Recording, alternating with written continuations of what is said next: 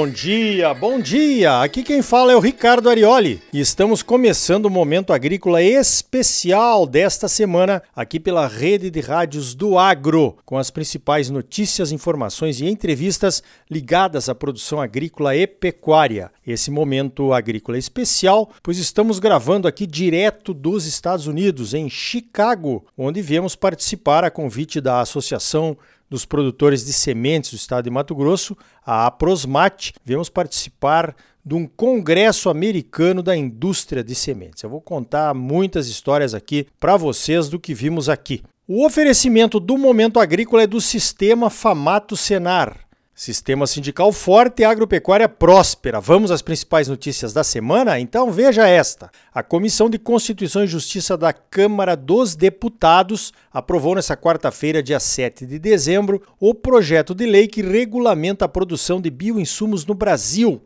incluindo a produção nas fazendas, a chamada produção on-farm. Várias entidades de produtores trabalharam e trabalham ainda pela aprovação da Lei dos Bioinsumos no Congresso, incluindo a CNA. O projeto agora vai para o Senado. O texto define regras para a produção on-farm, como, por exemplo, o uso de biofábricas e a supervisão da produção por um profissional habilitado, e também impede a comercialização da produção dos biológicos produzidos on-farm o Ministério da Agricultura vai elaborar um manual de boas práticas de manejo biológico on-farm para orientar os produtores interessados. A instalação e a operação das biofábricas nas propriedades rurais está dispensada de licenciamento ambiental desde que o imóvel esteja regular com o registro no Cadastro Ambiental Rural, OCAR, a aprovação final ainda depende de passar por várias comissões no Senado, assim como aconteceu na Câmara dos Deputados. Então, a luta continua. O Brasil tinha 433 biopesticidas registrados até março deste ano. Isso significa um aumento de 404% em nove anos, desde 2013, quando tínhamos apenas 107 defensivos biológicos registrados por aqui. O interesse pelo uso de biológicos aqui no Brasil é grande. A consultoria Blink mostra que o faturamento com biológicos aumentou de 946 milhões de reais para 1 bilhão 790 milhões de reais em apenas dois anos, entre 2019 e 2021. Um estudo da IHS Markit mostra que poderemos chegar a 16,9 bilhões de reais de faturamento com biológicos em 2030, ou seja, 10 vezes mais nos próximos oito anos. Então não são só os produtores que estão de olho nesse mercado, pode ter certeza. Um problema para as empresas que desenvolvem novos produtos biológicos é o tempo que demora aqui no Brasil para registrar o novo produto. O tempo é de pelo menos cinco anos na burocracia. Na Argentina, demora nove meses. A lei que pode mudar esse sistema de registro, aumentando a velocidade, é a lei dos defensivos ou dos pesticidas, aquela que está tramitando há 23 anos, que poderia ter sido aprovada no Senado na semana passada, mas que a discussão foi adiada novamente. Ficou para o novo governo após um pedido do PT. Dependendo do ministro do Meio Ambiente e de um governo que gosta de uma pressão ambiental sobre os produtores, parece que vai demorar bastante para aprovar essa outra lei. Veja esta, falando em CNA, a nossa Confederação de Agricultura e Pecuária do Brasil, ela apresentou também nessa quarta-feira, dia 7, um balanço das atividades agropecuárias no Brasil em 2022 e algumas perspectivas para o próximo ano. A CNA está prevendo uma alta nos custos de produção do agronegócio em 2023 e desafios importantes para o setor, tanto internamente quanto no mercado externo.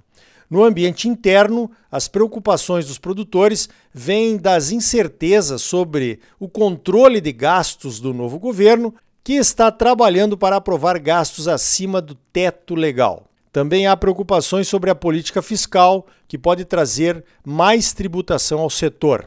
A CNA avalia que a taxa Selic deve se manter alta em 2023, o que afeta diretamente os juros dos financiamentos agropecuários. No cenário mundial, preocupa a desaceleração econômica e a inflação, o que inibe o poder de compra em alguns países e pode limitar a importação de produtos do agro brasileiro.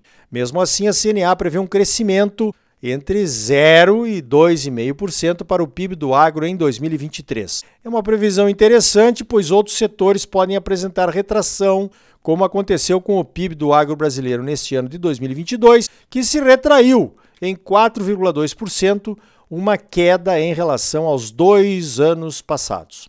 Mesmo com a queda do PIB do agro, o valor bruto da produção, que é a soma de tudo que se produz dentro das propriedades, cresceu 2,2% em 2022, atingindo o recorde de 1 trilhão e 300 bilhões de reais. Sobre a questão do aumento do teto de gastos e seus reflexos sobre o agro, o jornalista Giovanni Lorenzetti, que escreve para o Money Times, disse que uma Selic ainda mais alta do que os 13,75% da taxa de juros atual poderá inviabilizar um plano safra em 2023. Os juros do plano safra já estão caríssimos e a oferta de juros livres ficará ainda mais cara, segundo a análise do jornalista. Como o crédito controlado ofertado via Plano Safra está cada vez mais escasso por conta da necessidade de equalização dos juros pelo Tesouro Nacional e também em função do crescimento do próprio agro,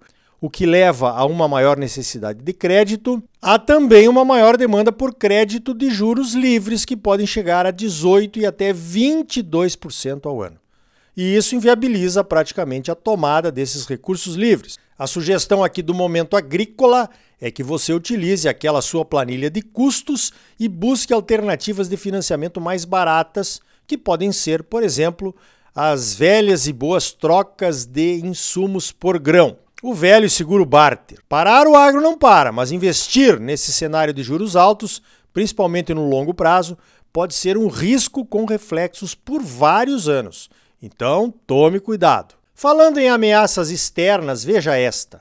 A União Europeia anunciou nesta semana que o Parlamento Europeu e as comissões europeias, chamadas de Conselho, chegaram a um acordo para iniciar a tramitação daquela lei do desmatamento zero. A Europa pretende eliminar o desmatamento da cadeia de todos os produtos que importa, que chegam até o seu mercado, e de todos os países fornecedores. Os produtos são óleo de palma, gado de corte, incluindo a carne de gado, é claro, soja, café, cacau, incluindo chocolates, madeira, incluindo móveis e borracha. Os países serão classificados em três categorias de acordo com o risco de desmatamento: baixo risco, risco médio e alto risco.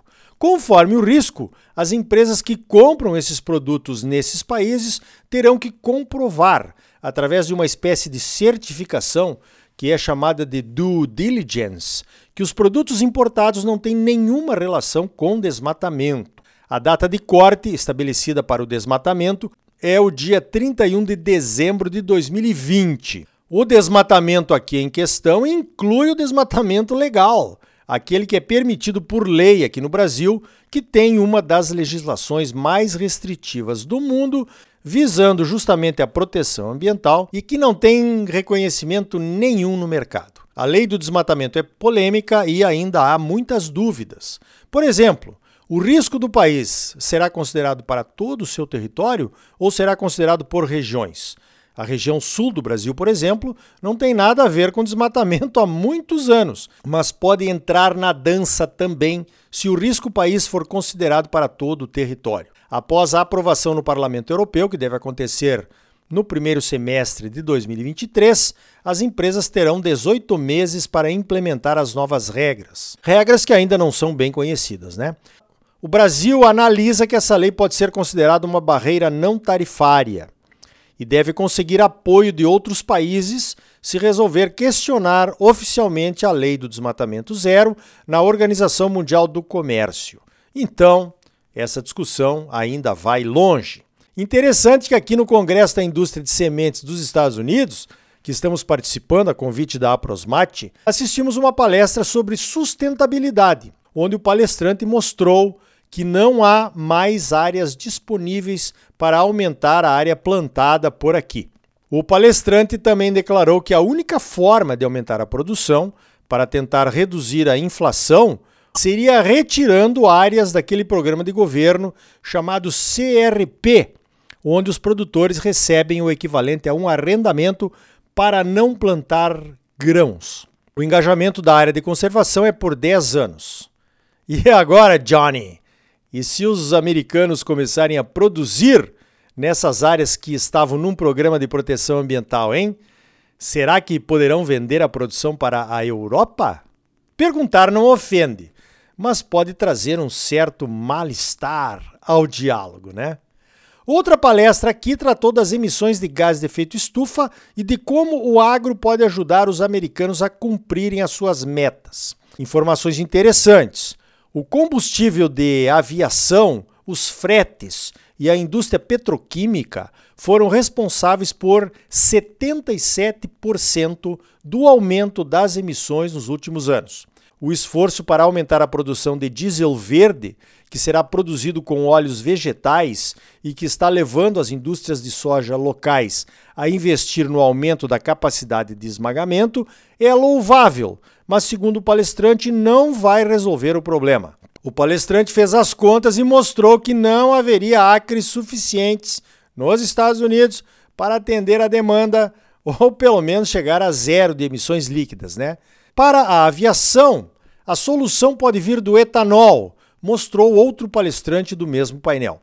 Já há tecnologia para concentrar ainda mais a energia do etanol, transformando em combustível de aviação sustentável. O palestrante também falou que a solução dos carros elétricos pode funcionar para os carros, mas é um desafio para caminhões e para a aviação. Ninguém quer ouvir o comandante falando: Atenção, senhores passageiros, as baterias do avião descarregaram inesperadamente. Por favor, conecte o seu celular para nos ajudar a chegar ao aeroporto mais próximo. Obrigado. Combustível de aviação tem que ser líquido e de alta densidade de energia. Já existem aviões voando com combustível sustentável de aviação fabricado a partir do etanol de milho. O palestrante também disse que se os Estados Unidos resolvessem direcionar todo o etanol de milho produzido aqui para a aviação, o resultado seria muito melhor do que aumentar o uso na mistura com a gasolina para usar nos carros de passeio. Quanta coisa se aprende nesses congressos, hein? Fala sério. Então tá aí. No próximo bloco vamos saber as novidades que a empresa Corteva está preparando para o Brasil. E também você vai conhecer uma empresa de genética de soja e de milho famosíssima aqui nos Estados Unidos, mas quase desconhecida no Brasil. É a Stein Sementes que tem planos robustos para entrar no mercado brasileiro. E ainda hoje, a Bayer tem projetos e metas de redução de emissões de carbono para as propriedades de seus clientes e também para a própria empresa. E como é que isso pode nos ajudar na imagem do agro brasileiro lá fora, hein? E aí? Tá bom ou não tá? Is it good or not? É claro que tá bom. Of course it's good. You just deserve the best.